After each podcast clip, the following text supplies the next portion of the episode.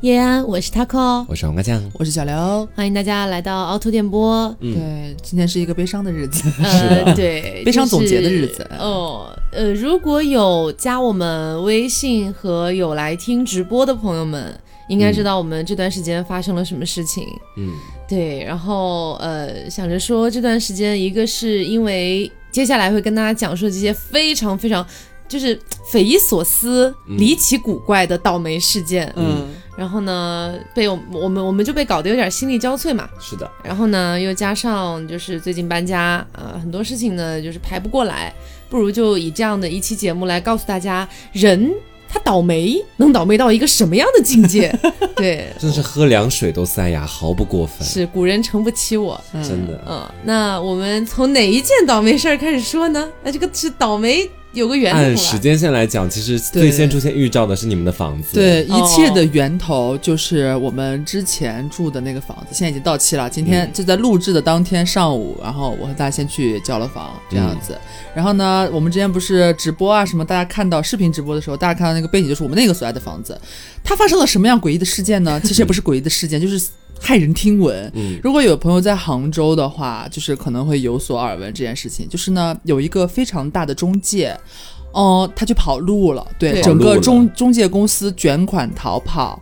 呃，当然包除了我们遇到的这个中介公司，还有好几个相应的，反正就是杭州最近就是中介公司接连爆雷这样子。嗯然后我们非常非常之不巧是其中被爆的一员这样子。是就事情是这样的，就是呢，他在九月初的时候，因为我们其实没有加任何什么什么附近的那些租客群啊或者干嘛的，是。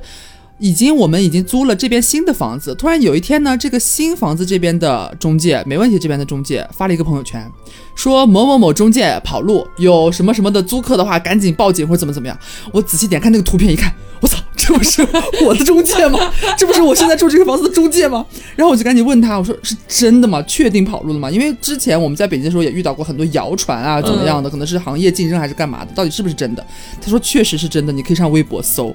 然后他和我就说罢，打开了微博搜杭州，然后其实可以说那个名字啊，叫潮客。你是直接讲了吗？对他都干出这样这样恶心人的事情，我的天哪！就是蜂巢的潮客人的客潮客这样子。然后我们一搜，哇，原来早在大概可能一周前差不多的时间，就已经有这种消息已经流出来了。嗯，我们一周之后才后知后觉的发现这个事情，然后我吓得我们赶紧去联系中介啊，就是当初那个跑路这边的中介，还有什么管家这种，一个都联系不上了，天，全都消失了。而且当时我看到的时候，我还有点不相信，因为在去年的时候，杭州也有一个类似的中介公司跑路了。嗯，然后想说，都已经时间过了过了一年了，再怎么样来说，政府应该是有些管控啊或者之类的。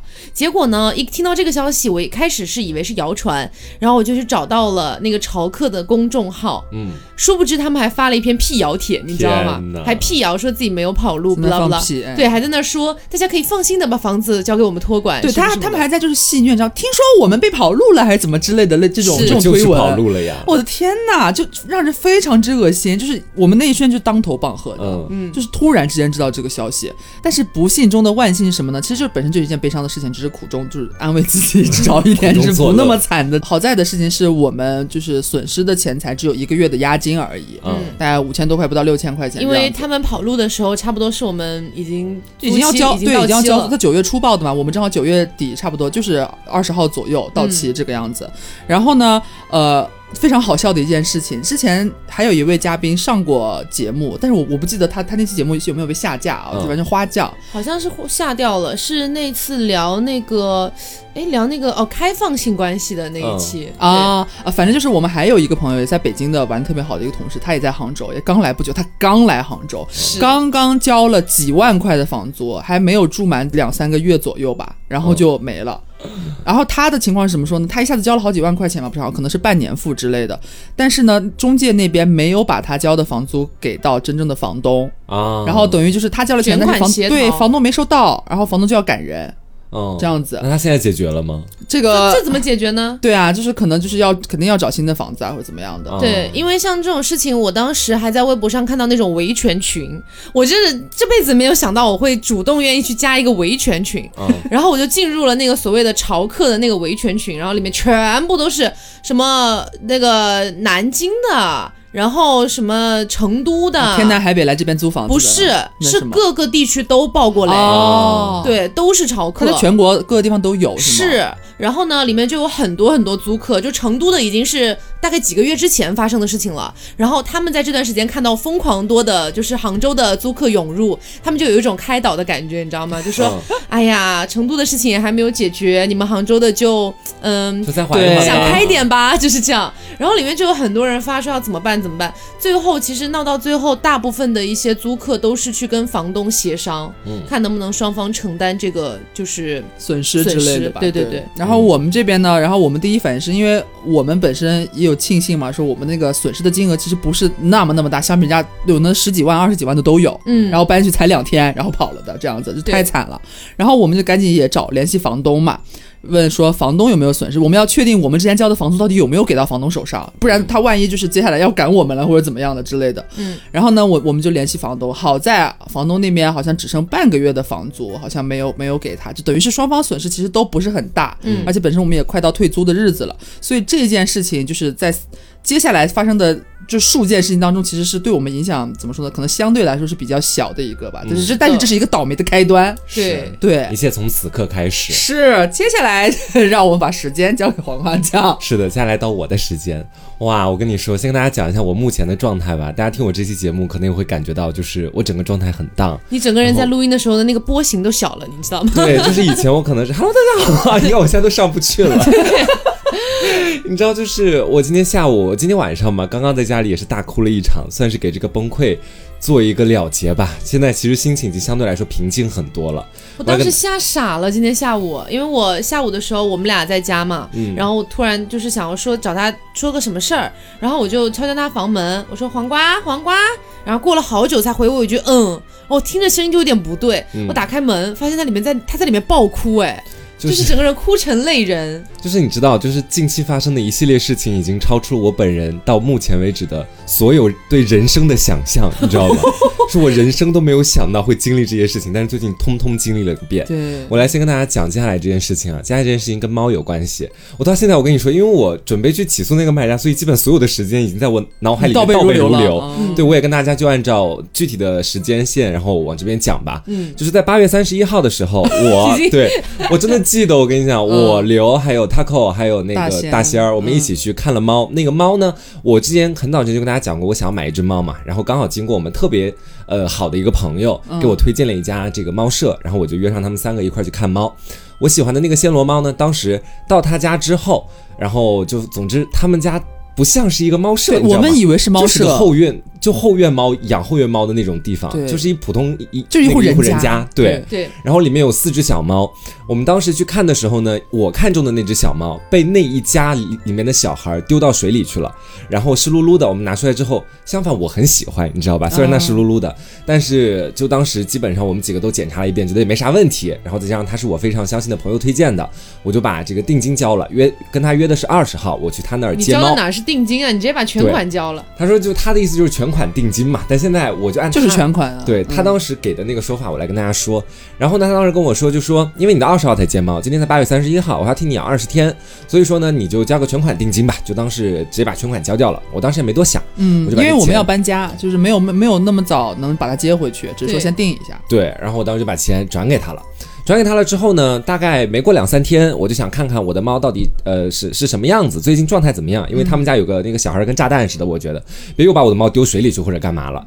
然后呢，他就一直跟我各种推脱，他说啊，最近我姐怀孕啊，要生孩子呀，然后或者是自己没有时间去给我拍那个视频看啊。OK，我当时还是比较相信他，我说好理解，我说你还抽个时间给我看一下吧，我说还蛮我还蛮想我买的那只猫的。嗯，直到九月十号的时候，九月十号的时候呢，小半个月，对，小半个月，他拖了大概十天，然后呢，给我发了两个视频过来。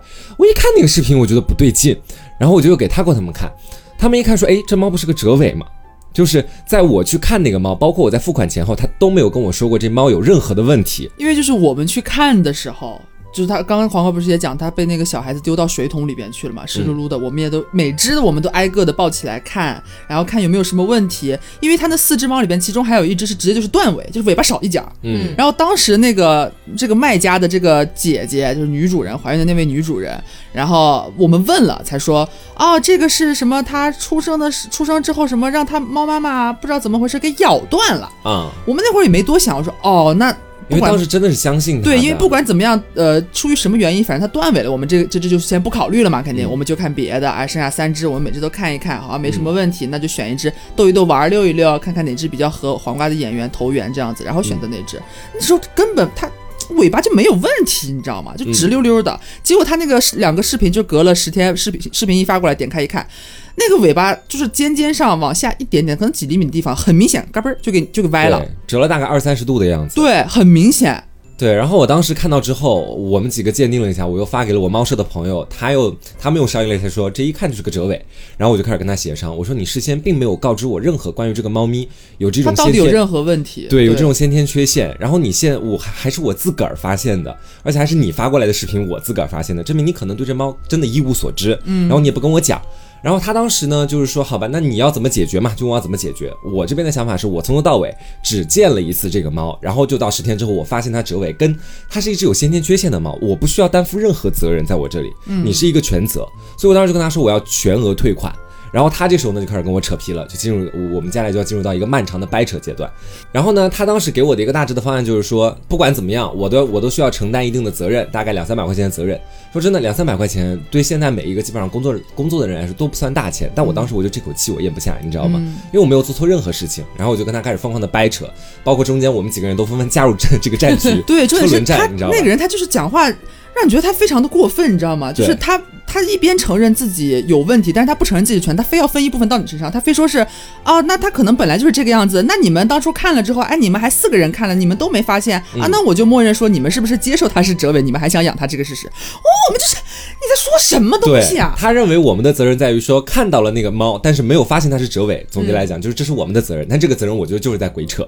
所以呢，之后就进入到漫长的掰扯阶段。好，掰扯阶段呢，大致到进行到就是大概十八、十九号的时候，我觉得不行了，快要到这个交猫的日期了。然后再加上他当时有跟我说，如果你二十号不来接这个猫，你要承担一定的赔偿，巴拉巴拉跟我讲了很多。然后我中间也也去投诉了相关呃相关部门，但是因为他一直在进行各种狡辩，所以这个时间就一直拖着。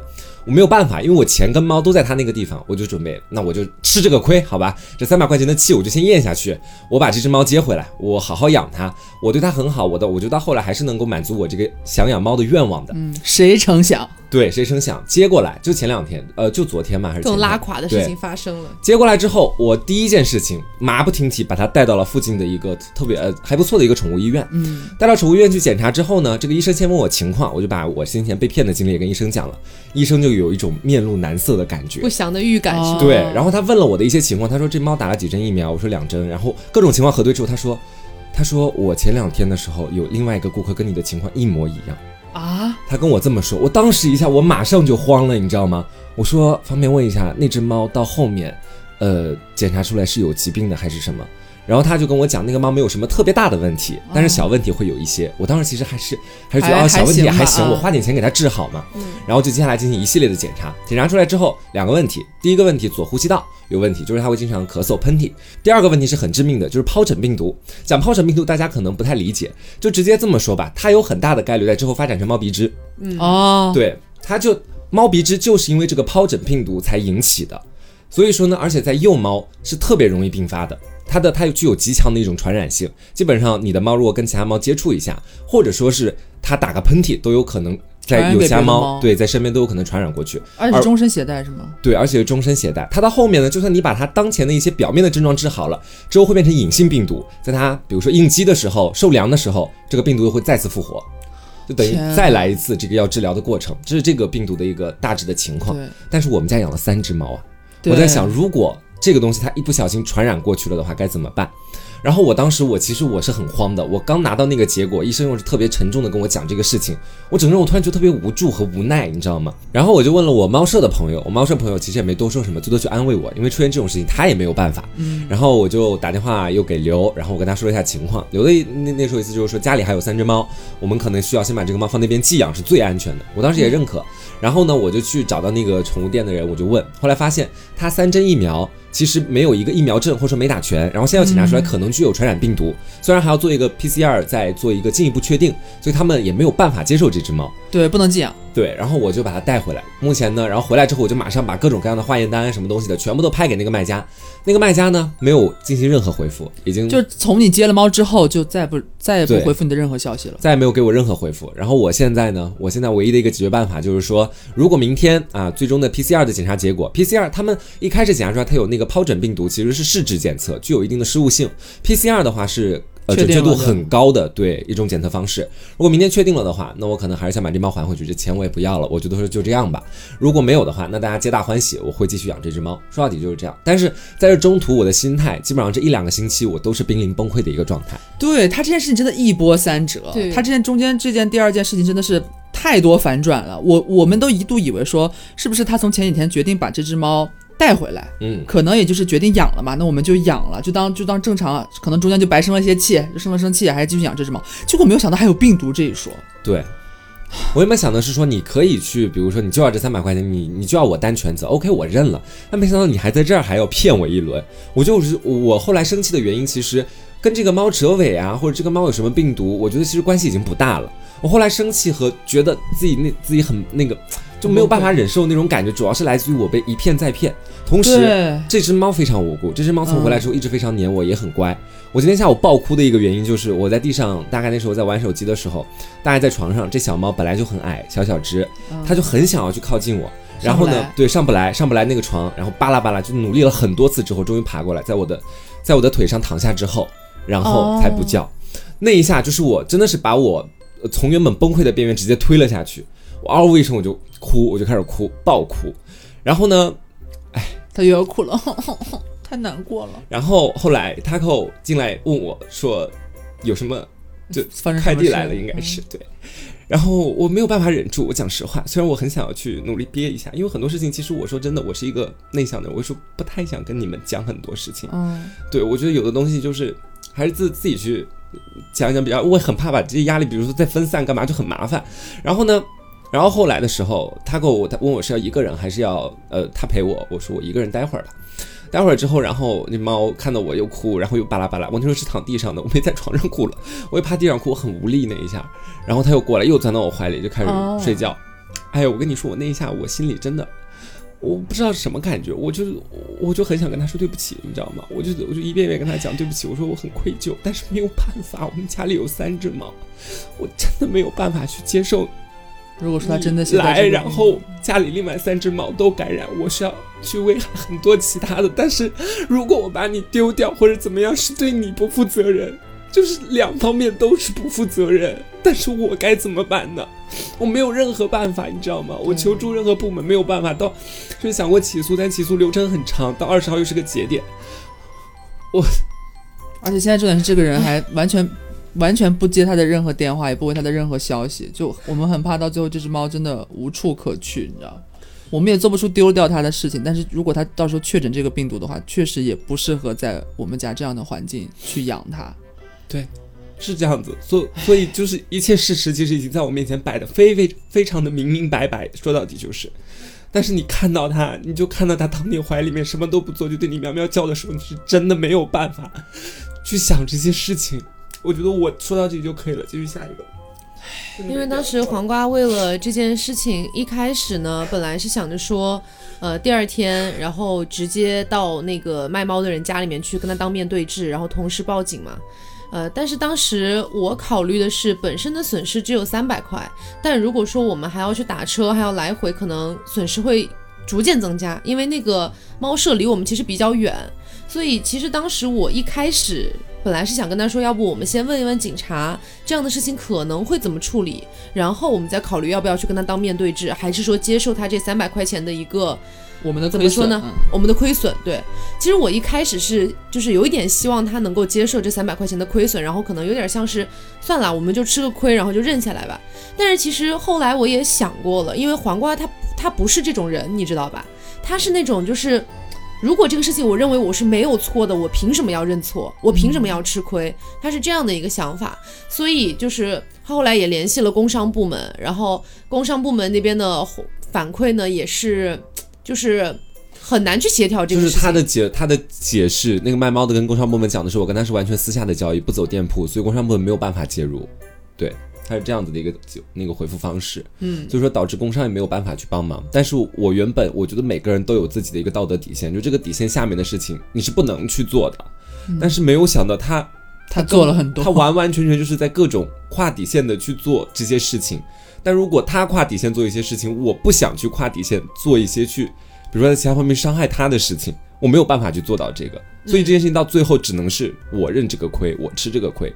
说真的，两到到到现在加起来检查费用什么的，加起来两两千多块钱，我不心疼这个钱。我说句实话，因为我觉得我对金钱的观念就是说，钱丢了，钱那个了，可以再赚，没有关系，慢慢来。反正我现我现在的经济生活，目前我的经济还是可以维持一个正常的运转。只是他把我置到这样一个两难的境地，对这只猫来说两难的境地，我觉得他是他就在我这里是没有人性的，可以这么讲。所以这也就是为什么，不管是直播还是今天的节目里面，我们也从来没有提到过这个卖猫的人，他是哪个店铺，在哪儿开的店，他是一个什么样的身份。其实这些我们都知道，但是我们不说，就是因为觉得说这样的一个事情，说到底还是我们的个人纠纷。如果说我们真的要把这个事情上升到以类似于打引号的网络暴力去解决的话，我也不太希望。对你像那个朝客，他妈的新闻都出来了，是有什么不能说的？但这事儿呢，对，哪怕今天这期节目我们也没有讲啊，对吧？对，好了好了，那这个事情我们黄瓜先平复一下情绪啊，接下来来到一件非常哭笑不得的事情啊，我们黄瓜冷静一下，反正那个那个是 PCR 是吗？嗯，也还具体没出来嘛，明天我们再等明天，万一他可能没有这个事情，那我们就还好说。如果嗯怎么着的话，我们我们我们再想办法嘛。我们主主要的还是你要维持一个你你的心态，我们还是要努力的让自己平复一下。好。嗯，接下来跟大家讲到，就 就是这是这个月最令人发笑的一件 事情，最令人发笑的一件事情，我都不知道这件事为何会发生，你知道吗？是我们不是搬家嘛，然后就从原来的那个地方，就是被中介骗的那个地方，然后搬到了一个新的这边，然后找了一个全国知名度非常之高的中介啊，我也不说人家叫什么牌子，就是知名度非常高。然后我们准备租这个房子了，但是呢，这个房子因为是新房子，所以呢，他们在做什么甲醛治理啊，什么之类的东西。然后包括甲醛这个问题，你们暂时不用担心，因为我也专买了那种比较专业的那种测试的一些东西，啊确实没有超标，确实没有超标。然后呢？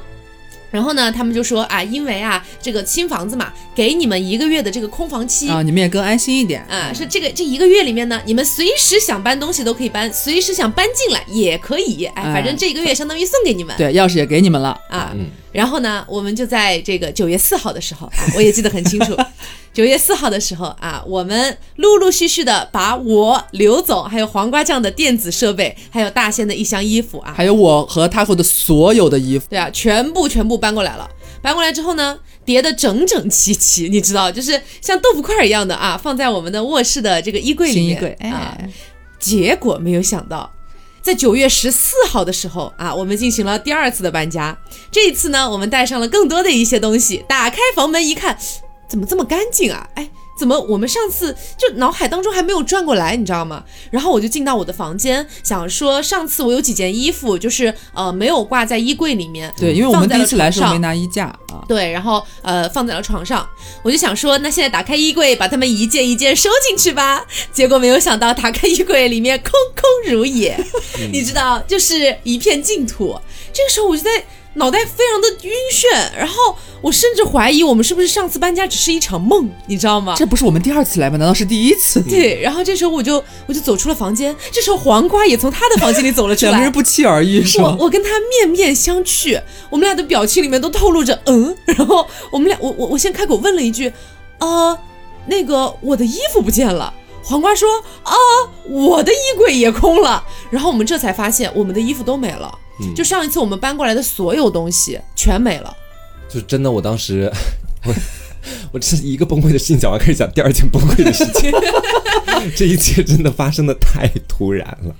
我那天就跟前面他跟我说的一样嘛，我来跟大家讲讲我进入房间之后我的一个个人看的吧，好吧嗯。然后后面我跟他见面之后，他刚刚讲过了，我是这样的，我进到我的房间，然后我的房间呢是有一个独立的衣帽间的，我进到那衣帽衣帽间之后，我就准备都衣服都放柜子里，还有我的所有电子设备，我电子设备加就就加起来杂七杂八东西，不包括衣服，大概有八九千块钱。嗯，然后呢，我就把那个先打开了右边的，我打开我说看看我的衣服有没有受潮。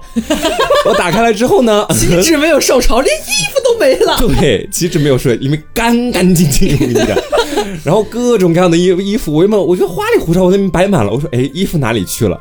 我当时一开始我想，哦，这个保洁还挺不错的，是不是把我衣服又叠好啦，放在了房间里的某个角落？啊，我当时也这么想过。对我当时真的觉得，我说，哎，这服务还行，待会儿找找。然后又到了左边，左边呢，我里面有这四千多块钱的录音笔，然后还有一个 还有耳机，对，，还有两千多块钱的耳机和一个六百多块钱的麦啊。然后我当时呢，我就打开，哎，也不见了。我说啊，他还把我放到柜子里，其他柜子里去归置了吗？我心里还这么想。但此刻我已经有了一些怀疑了，你知道吧？嗯我说不会吧，不会真的可能如我所想那样吧。被丢掉了吧？我当时我第一反应其实也是出门找 Taco，我得确认一下，因为我听说他们带了他们全部的衣服过来。是，就几乎全部吧，几乎是除了几件羽绒服之外的所有衣服。对，然后我出来之后就跟他见面，后面就如 Taco 所说，我们核对了一下之后，发现真的是个鬼故事，你知道吗？真的全空了。然后呢，我就觉得很费解，我就开始问，我说怎么回事？为什么所有衣服都没有了？刘总这个时候也非常的慌张，掏出了手机开始问中介，然后中介那边的回复是啊，你知道，就很好笑，因为本身进来的时候就是黄瓜和 Taco 就分兵分两路，他们两个就分别去到了我们不同的两个卧室里边，然后我和大仙可能在弄那边的灯啊或者干嘛，就没有进卧室。然后呢，Taco 突然就就是你就就看他那个表情，就是已经戴了痛苦面具的样子，你知道，突然走过来到我面前，然后说：“宝贝，我说怎么了？我们的衣服不见了。”我说啊，我就根本听不懂你在说什么，你在说好，他说我的我们的衣服不见了，你在说什么我们？的衣服能去哪儿啊？不就在衣柜里吗？对，我说不就你在说什么？怎么什么什么意思？啊就是我们的衣服不见了，没了，衣柜是空的，卧室是空的，什么都没有。说啊，然后我就不信，你知道吗？我穿起一看，我傻了，就干干净净，一尘不染，仿佛我们之前从来没有来过一样。然后，然后就是黄瓜，不是他们也出来，就是确定这件事情真实的发生了，不是鬼故事，也不是在逗我们。然后我就赶紧掏出我的手机联系中介，然后我给他打电话，他接了，然后他说，我我就跟他说，哦，哥你好，我们之前不是搬过来一趟吗？我们那天回去的时候还见你，你记得这件事儿吧？我说记得啊，在门口咱们不是还打招呼，在说 say say 拜拜这样子。然后我说我们刚刚到家，我们我们还说今天再搬点东西过来，然后再隔一天，明天我们就直接所有都搬过来这样子。然后结果我们现在刚刚进门，发现我们上一次搬过来的所有的东西全都没了。他说啊，你说 全都没了吗？我说我说对啊，全都没了，就是空空如也。现在房子里边空空如也。然后他说。你你给我拍个视频，然后我就自说自话，拿着开始给他录视频，我说这是怎么怎么，现在全空了，你看这个衣柜干干净净，怎么怎么样。然后他说怎么会这样呢？我我你你不要着急啊，我现在马上跟你联系什么呃物业那边啊，保洁那边看到底是怎么回事，因为他也搞不清楚，你知道吗？他也没有想到这件事情。然后呢，过了一会儿。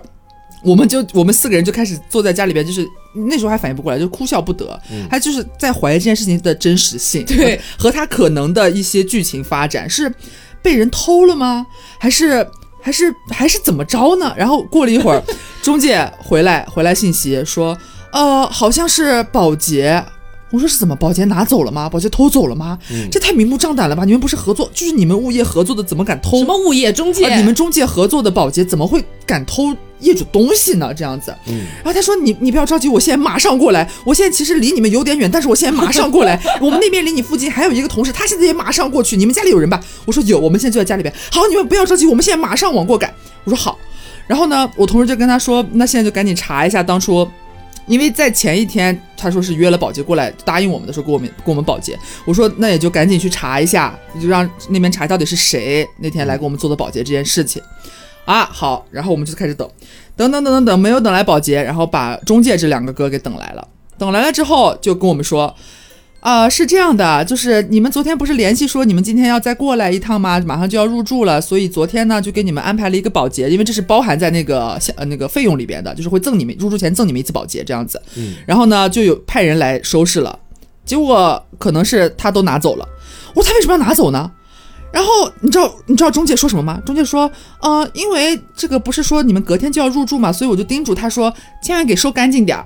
然后他的，然后保洁理解的干净点儿，就是全部都拿走，全部都丢掉，也没有和他们核实说，因为很夸张，不是说好像有点像上一个租客，比方说遗留了一些东西不多，那可能就清理掉了。我们是真的很多很多，满满一满满几衣柜的衣服放在那边，对，然后我说这怎么可能？就是觉得这是没有人要的丢掉呢？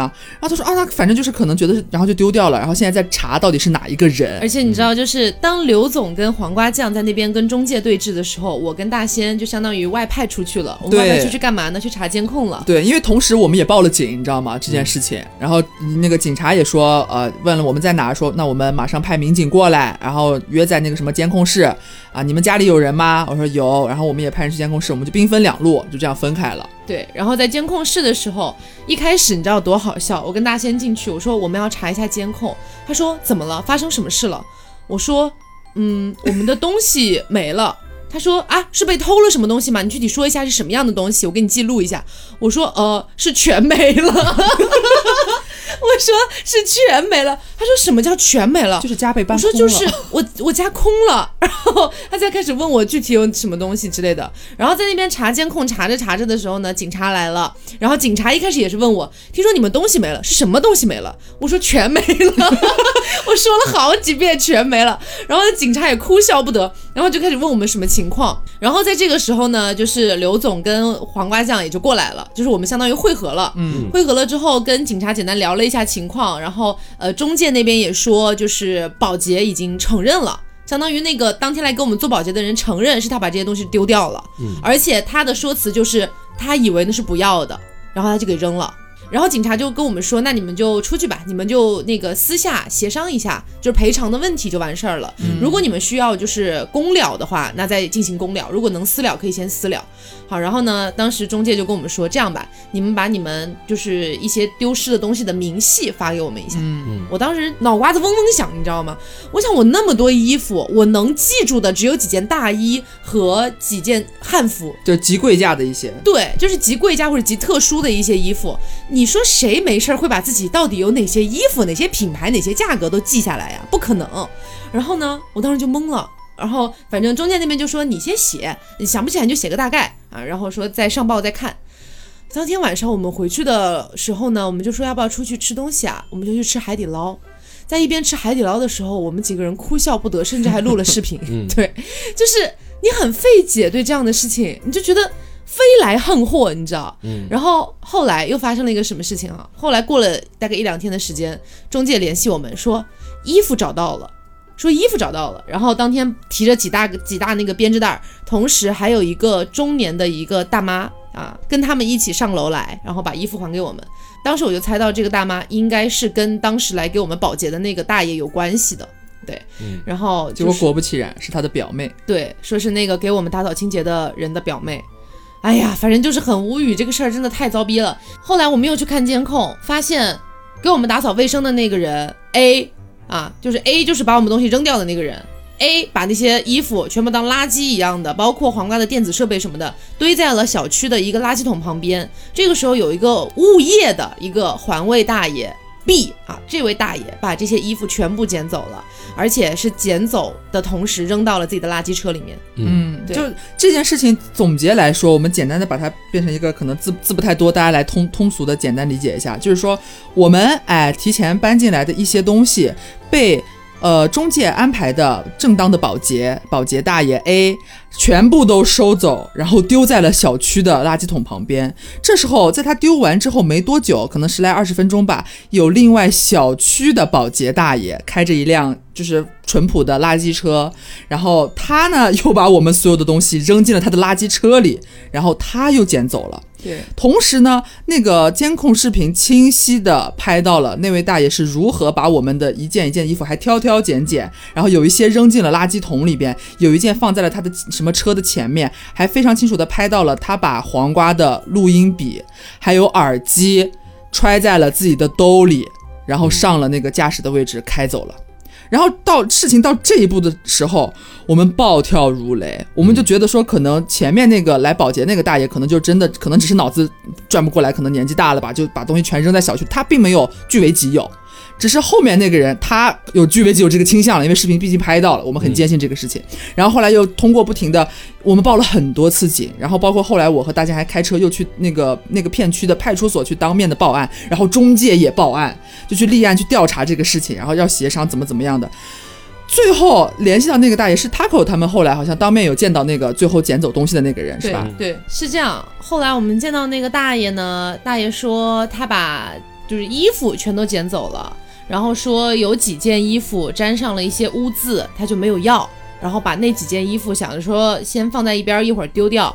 同时呢，他的说辞是他把黄瓜那些电子设备，然后呢也放在了。本来准备丢掉的那个位置上，没一开始没准备丢，然后后来在他整理的过程当中，把其中一些电子设备落到了地上，不慎踩坏，这是他的说辞啊，说不慎踩坏，然后他就跟那几件有油污的衣服包在一起扔掉了。嗯，然后他说剩下来那些大部分的衣服，后来被中介就找过去嘛，然后包括警方也找过去，就说把这些衣服还回来了，但是他说他没捡到的他。他就是没有捡到，他就这个意思，嗯，所以他的意思就是他还回来的就是他捡到的所有啊，这么个意思在里面，嗯，哎呀，反正就这件事情非常之糟心，然后等于我们现在呢，就是也还回来上百件衣服，但是呢，你想。视频里边，当你亲眼看到，朋友们设想一下，当你亲眼看到你素未谋面的人从你家里边先把你所有东西拿出来丢掉，然后又有另外一个人把这些所有的衣服，还有一些贴身的衣物，全部都丢进了垃圾车里、垃圾桶里，是一个什么样的体验？我当时都哭了，我看着监控。对，当他再还回来，你面对这些衣服，你是什么心情？你知道，就是有些。你都你都没有办法，你其实我们都不想要了，你知道吗？有很多贴身的一些背心啊，包括甚至还有内衣啊一些东西，然后夏天穿的这些贴身的这些东西，你怎么过心里边那道坎？而且说的难听点儿，现在这个档口是不是疫疫情当前，他再还回来我们到我们丢到我们在他还给我们，这中间这些衣服又经历了些什么，你不得而知。嗯，其实你心里边是有一个坎儿的。而且我的那一支录音笔里面有我大学四年基本上所有的除直播节目外的作品作业。我基本上都放在里面的，然后他给我全丢了，就等于我丢了四年所有的所有的作品，你没有作品了。对，包括一些回忆什么东西的，可能在别人看来不重要吧。但是讲真的，当时如果前面没有发生猫那件事情，我觉得我在面对那只丢失的录音笔的时候，我整个人应该会直接爆炸哭泣。但是你知道，就是有猫那个事情做铺垫之后，当我知道我四年的东西都没了之后，我的心很麻木，你知道吗？就是原来还能惨成这样，对，原来还能惨成这样，甚至有点想笑。讲实话，就是已经到了这样的一种地步，觉得自己哦倒霉的太彻底了，这种感觉。然后跟大家说一下，就是中介那边后来给我们的一个赔偿方案，对，呃，目前呢还没有彻底的拿到赔偿。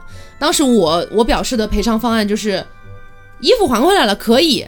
但是这些衣服我没有办法接受，就是让我们自己手洗，我必须要送去干洗，每一件 every single one 我都要送去干洗。然后呢，呃，他们的这个店长啊，一开始就是跟我们对接的两个店员吧，还不是特别的那种，就是说啊，那你去跟那个阿姨商量啊，去跟那个跟你们做保洁的人商量。我凭什么要我去跟他做商量？你派来的人，hello，反正就是后来又找到店长，然 后店长态度好一些。店长就说啊，可以可以，你们先送去干洗吧。这反正这段时间你们可能也没衣服穿了，对。然后说你们先送去干洗，回头那个就是呃小票啊、明细啊什么的给过来就可以了啊。他意思是他们来掏钱这样子。但是电子设备呢，呃，因为我们已经给了他们大概的一个估价了，就是大概的价值。然后呃，他们那边的意思是还希望再派出人再去找那个就是后来捡到东西的那位大爷，看看还能不能找回来。人家都说已经扔了，反正怎么说呢？现在目前事情进展到现在这个地步吧，只能说是你其实应该已经到收尾的状态了，其实就是等赔偿这件事情。对，我们现在也不清楚，我们距离就是拿到全部的我们理应得到的一些赔偿到底还要有多久？嗯，因为从这件事情最后落实，就是最后确定是这个大爷他最后又扔了一次，然后都找不回来了，然后这件事情到现在也过去有小一周的时间了。嗯，就反正就是也是有点。我说难听一点，我个人的，我当时是人本人的感觉，我是觉得有一点在一天拖一天的。对我现在的感觉就是，今天是周日，那么如果在下周之内这个事情得不到解决的话，我可能就要把这个事情闹大了。因为我现在还完全没有说这个中介的名字，我说出来这个中介的名字，你们可能不敢相信，因为它真的非常大，是全国非常知名的中介。嗯，我们还是做人留一线吧，因为毕竟来说，毕竟以现在他们的态度来说，还是愿意给我们解决的，就是起码你这个态度摆在这里是愿意给我们赔偿的，只是这个效率呢，确实事实来说，目前着实有点慢，嗯，我有点不是很满意。我明天会再催他，我看他到底要往上一级级上报，上报到几天，上报到什么程度才能谈下来这个东西。唉，差不多这就是我们最近经历的倒霉事儿了。，对，从八月三十一日开始到现在，朋友们，九月也要过完了，马上要迎来国庆了。这个九月份真的过得很惨。对我们真的没有想到，怎么就是，它就像打开了水龙头，然后那个那个闸关不上了，你知道吗？那种感觉，只能等它水流干。我也不知道这个水什么时候才能流干。唉，我我也不知道大家就怎么说，最近过得顺不顺啊？就是我们也，如果有这种比惨大会的话，我觉得我们九月应该是可以稳赢的有的，我们当时不是发那个中介把我们东西丢了，还有一个听众说他住到甲醛房。啊。对啊，唉，真的，哎呀，大家真的生活生活在哎社会上，真的会遇到很多很多的糟心事，但是我们确实没有想到，并且出社会好几年了，没有想到能这么倒霉。嗯。哎，确实是，哎呀，反正就这一个月，这这大半个月吧，都过得很倒霉，没有是遇到什么太开心、太幸运的事情。嗯，而且搬家的那天还恰逢大雨，上午的时候就基本上！自己淋个透湿，然后把东西全部搬过来。等我们中午在吃饭的时候，雨停了，真的，哎，我真的无语，真的无语。我们就觉得，就是直到这就个感觉老天就在告诉我，你他妈的在倒霉。对你你还看不出来吗？对，睁大你的眼睛，我已经如此在提示你了。就你们只要你你们只要出家门，我就给你们下雨；你们只要回家，我就把雨停了。真的很好笑。我们搬家那天，就其实也算是，我希望它是九月份最后一件不那么顺的事情。我原本以为它会是九月最后一件不顺的事情，直到昨天检查出来我的猫有疱疹病毒，我才发疱疹病毒，我才发现一切可能我的一切可能还没有结束，杭州啊，多事之秋，是啊多事之秋。不要再下雨了，我的心都凉了。我现在就是很希望，就是赶快迎来否极泰来。对、我们，我们打算就是这两天，然后要去灵隐灵隐寺拜拜。对，赶紧去拜一拜。对，倒霉就是以前大家都是无神论者，你知道吗？就是谁谁无神论者？就是我有神论者除。你之外，大家都是无神论者，但是我们也是秉承着就是怎么说呢？虽然我不信，但是我敬畏他这样子。但是经过九月份，我决定我要把我最真诚的心向佛祖诉说，是，希望他让我接下来能够顺利一点。那天我们搬家的时候，我还在家里烧香呢，到东南西北各个角拜一拜，然后各种神。然后呢，我进去黄瓜的房间，我想说，就是因为我是每个房间都替大家拜一下嘛。然后我进去，我问黄瓜你要拜吗？黄瓜看着我要拜，真要拜，没有办法。是就是可能希望大家这个九月份没有过得像我们这样。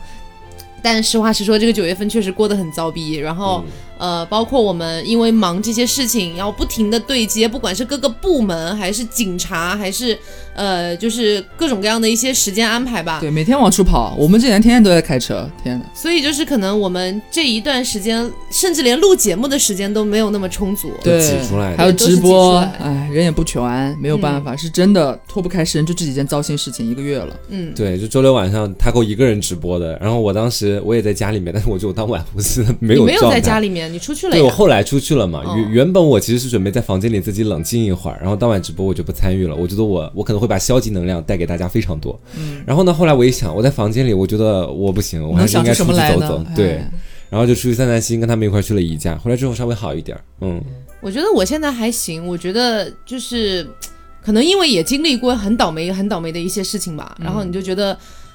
人生不就如此吗？因为你也不可能一直倒霉下去。人生如果一直倒霉下去，那不合理了。我今天路上还在想，我在想，其实很早之前自己就会明白说，时间它会抚慰一切吧，可以这么讲。你到后面再回忆现在的事情，你可能会笑，对，会感慨。衣架都被偷了，太好笑了，你可能会这么想。但是你，我目前正在这个事件阶段，我我现在就感觉头上是是冰块儿，你知道吗？我在顶顶顶顶出去，想要按这种努，我觉得努力挣脱的过程也是成长的一种吧。对我们我们我们这几个人也是很会苦中作乐的人的。对，对，那晚在海底捞，就是刚偷那天晚上在海底捞，笑的笑的。半死，对回来之后开始哭泣，回来之后开始难过。很好笑，就那天就是黄瓜穿穿着一件短袖，上面写着 lucky person，然后下面还有个大大的对对中文发，对，你知道我不配那件衣服，你知道吗？而且尤其是最好笑的是，聊天的时候大家突然想到了，在我们比如说那个第一次把东西开始搬过来的时候，然后呢，当时他们都没带衣架，我带了衣架，我沾沾自喜，我是我说哈，你们都没有想到吧？我带了十几个衣架，我要把衣服全部都挂起来，里面很多灰，你们可不能放衣服哦，你知道？但是没有想到后来他连衣架都没有留给我。全都拿走了。甚至我买的那个测甲醛的仪器，他只把仪器留在那儿了，把所有的包装和数据线全部扔了。对因为还好我前几天扣了一张说明书带回家了。他可能以为那个甲醛那个仪器可能是家里边某个什么电器的遥控器，所以没有给我扔。我当时想想自己都觉得好笑。我拿录音笔是因为这是很重要的东西所以，我要先把它带我要。先第一波马上把它带过去，怕搬家的时候把它弄丢了。嗯哦，现在搬过来了，人家偷了。啊真的实在是很好笑。对，而且就是我们不是所有，真的是我和大哥所有的衣服，因为我们就那两天忙搬家，所以就打算那次搬的时候，我们就留两件，这两天搬家我们就有个换洗的就可以了。嗯我们把其他的所有的全部都拿过来了，然后搬过去之后，隔两天我们不是有一次还去逛街嘛，你记得吗？对我们去逛街，说买两件外套啊，U 二啊什么好像上新，我赶快去看看。然后就我们在那边挑，我是一个平常就是就这么些年来，我是一个非常爱买衬衣的人，各种衬衣就很爱买衬衣。就那天去逛着逛着，已经拿拿两件外套了，突然又看到一件满意的衬衣，然后我在那边停留了我的脚步，在那边就是若有所思，我在那边抚摸他的袖子，我在思考，然后他口就已经看到我在那边的行动，就已经知道我要干嘛，然后过来就阻止我说。你不要买衬衣了吧？你你你拿过去，你你所有的衣服里边有多少件衬衣啊？你太多衬衣了，先不要买衬衣了。而且你的衬衣都跟之前长得差不多啊，算了，不要买了。就反正劝 劝说我好，然后我就没买。然后那天就是那天第二次来这个家，发现衣服全没了。那个当天，我们最后不是这件事情有一个大概这样，然后我们要回去嘛，还要回到之前住的地方。开车路上我，我我们俩就笑，你知道吗？真的是真的失笑出声。然后我就戏谑的，非常戏谑的问他口，我说我现在能买衬衣了吧？他后愣了一秒，然后也就是非常苦涩。买吧，毕竟你现在也没有衬衣了，一件都没有了。而且你知道那老头就是把我所有东西都丢了，但是给我留了个插线板，你知道吗？我进房间发现我的插线板还插在那里，我说你你是，就是那天来了之后，房间就是这个这个房子唯一留下我们带来的东西就是你的插线板，对，其他还有我全部都没有。还还有一个甲醛测试仪器没有了。这有有有什么用呢？请问？真的这两个，当然，在这件事情发生之后，我们不是发了朋友圈嘛，嗯然后其实也挺感谢有一位听众的。嗯然后啊，对，虽然不知道人家真实的名字哦，反正是一位女性听众。然后呢，她说她老公是律师，问我们需不需要法律上的一些帮助。然后呃，我们就打电话，真的是打电话哦，跟那位律师可能聊了有，我觉得大半个小时，快一个小时的时间吧。嗯聊了很多具体的情况，包括他给给到我们的建议，然后等等等等的，而且还一直有在安抚我们的情绪。我们当时真的就是我一开始没有很想哭，因为我是有一点那种就是。怎会如此？心里面就只是觉得怎会如此。但是突然刘总就听到他说，直到他说了一段话，对，就是他之前已经把能给到我们现在能做什么，我们现在还有什么是我们可以做去推进这件事情去解决的一些建议都给到我们，包括他可能想到的不同的一些方案或者不同的可能发生的情况，都跟我们讲的明白了。其实我们可能当下需要的就是这些，但是呢，他最后又补了一段话，说，呃，那就是呃，我给的意见就是这些，如果你们之后。有什么需要帮助的地方的话，因为他好像人在北京是吧？对他好像人在北京，不在我们这边。然后说我可以免费帮你们呃提，就是帮你们写一些叫什么来着律，可以免费附送书，对诉讼书啊，还有说如果你们要发函的话，我这边可以帮你们去起草这个东西。然后如果你们到时候如果真的私下这个事情解决不了，真的要闹到去公诉啊或者怎么样，要请律师的话，我这边也可以帮你找找你在杭州那边我有没有比较熟的律师推荐给你们怎样怎样的。哇，我那一下就是因为 Taco 在和人家打电话嘛，一直我们都坐在旁边听。哇，我现在那一下就是突然你那个就是哇，就是心口一下就很酸很痛，然后眼泪就往眼睛上面涌。这是我这是我第一次觉得就是很感慨，就是虽然。好像因为之前我们没有发生过这么奇怪的事情，对吧？做节目这么多年没有遇到过这么奇怪、这么真的有点打警察电话这样子的事情，结果没有想到突然真的发生这样一件在我们现实生活当中非常影响我们正常生活的一件事情，真的需要到一些，比方说法律的帮助的时候，我没有想到真的就是有素未谋面和你根本就是不是现实当中的朋友，也没有任何的。连带的关系，你朋友的朋友的啊、亲戚啊什么这些，真的就是单纯的听你的节目，很喜欢听你的节目，听了很久，很喜欢你们，然后恰好我的职业或者是我有一些什么相关的东西可以帮助到你们，他真的就愿意。就是花很多的时间了解你的情况，然后帮你想办法，甚至还帮你想后续他还能为你做什么。嗯，我那一下真的哇，我太感动了，然后我这边默默流泪，然后他我就已经控制不了，他已经哭出我声。因为我是看到他哭，然后我也突然意识到这件事情，然后眼泪唰就下来了。嗯唉，反正真的，真的要借节节目这次机会要再次很感谢，我知道他们会听，真的非常非常谢谢，应该会？吧？真的非常非常非常非常谢谢你们，真的真的。嗯。然后，虽然我们不是每一个听众都是律师，然后，但是因为我当时也发了个朋友圈感谢这位律师嘛，嗯，然后也有很多听众来就是私聊我说怎么办？他可我不是律师，可是我好想为你们为你们加油打气，一定要挺住，不要难过什么什么的。其实也也也觉得心里蛮开心的，就是还是有人陪着你的感觉。嗯是，好啦，所以今天就是这期节目就是一个霉运当头的节目，真的很霉悲惨分享大会。对，然后我昨天直播的时候，还有人问我说：“不会又是因为纳凉特辑吧？”我说：“不会吧，不会吧，这都已经距离纳凉特辑，我还专门去看了纳凉特辑的录制时间是七月二十号，那隔太久了吧？不要这样子啊，下次不敢录了。所以就呃，希望大家喜欢今天的节目啊，不喜欢也没关系啊，反正就是还是得跟大家交代一下我们最近的这个情况，对因为。后续如果说还有很多问题没解决的话，很有可能会陆续影响到我们的一些日常的工作和更新啊，更新之类的。所以如果后续还有问题没解决，那就是到时候再看情况。当然，我们希望这个事情到此到此就为止了。嗯，希望有个好的结果吧，想顺利走进。新的生活。嗯，是，好，那今天节目就是这样啦。那我是 Taco，我是王瓜酱，我是小刘，别着急，慢慢来。拜拜拜。拜